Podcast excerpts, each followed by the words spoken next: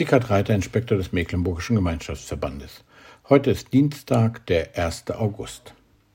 Wir sind mit dem Auto unterwegs, fahren durch Mecklenburg, erst nach Bülow, dort machen unsere Kinder Urlaub am Malchiner See. Dann fahren wir weiter nach Rostock, besuchen auch dort unsere Kinder, die gerade eine neue Wohnung bezogen haben. Wir freuen uns mit ihnen. Als Eltern und Großeltern will man ja irgendwie auch allen gerecht werden. Am Nachmittag machen wir uns auf den Heimweg.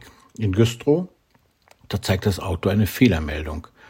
Sie verlieren Luft. Der Druck im Reifen ist nur noch 205 Atü. Kurze Zeit später 175, dann 145.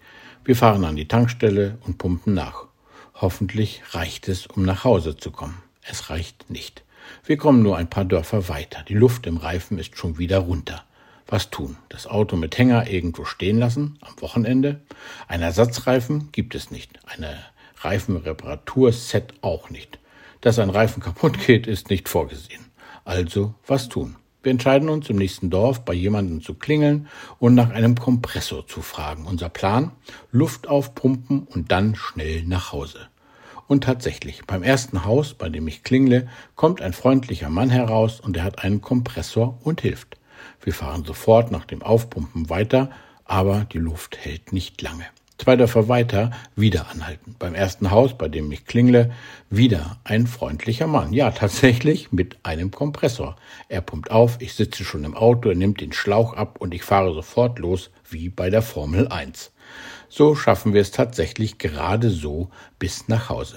Sicher, es gibt ernsthaftere und schlimmere Situationen, aber wir waren wirklich dankbar. Überall, wo wir klingelten und Helfer brauchten, waren sofort freundliche Menschen da, die uns geholfen haben.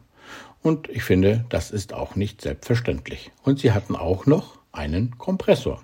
David war auch unterwegs, damals vor über 2500 Jahren in der Wüste, in einer ganz anderen Situation, bedroht auf der Flucht, der heißen Sonne ausgesetzt, und sie ist in Israel in der Wüste wirklich heiß. Da sehnt man sich nach Schatten, und ein wenig Schatten kann das Leben retten. Du bist mein Helfer, und unter dem Schatten deiner Flügel frohlocke ich. So heißt es im Spruch für diesen Monat aus Psalm 63. David weiß. Und er hat es erfahren. Bei Gott ist Hilfe. Er ist Retter in brenzlichen, bedrohlichen Situationen. In seiner Nähe ist Schutz und Geborgenheit. Er ist bedroht. Er ist fast zerbrochen. Aber er vertraut fest auf den Herrn. Auf ihn ist er ausgerichtet. Es gibt Schlimmeres als einen kaputten Reifen.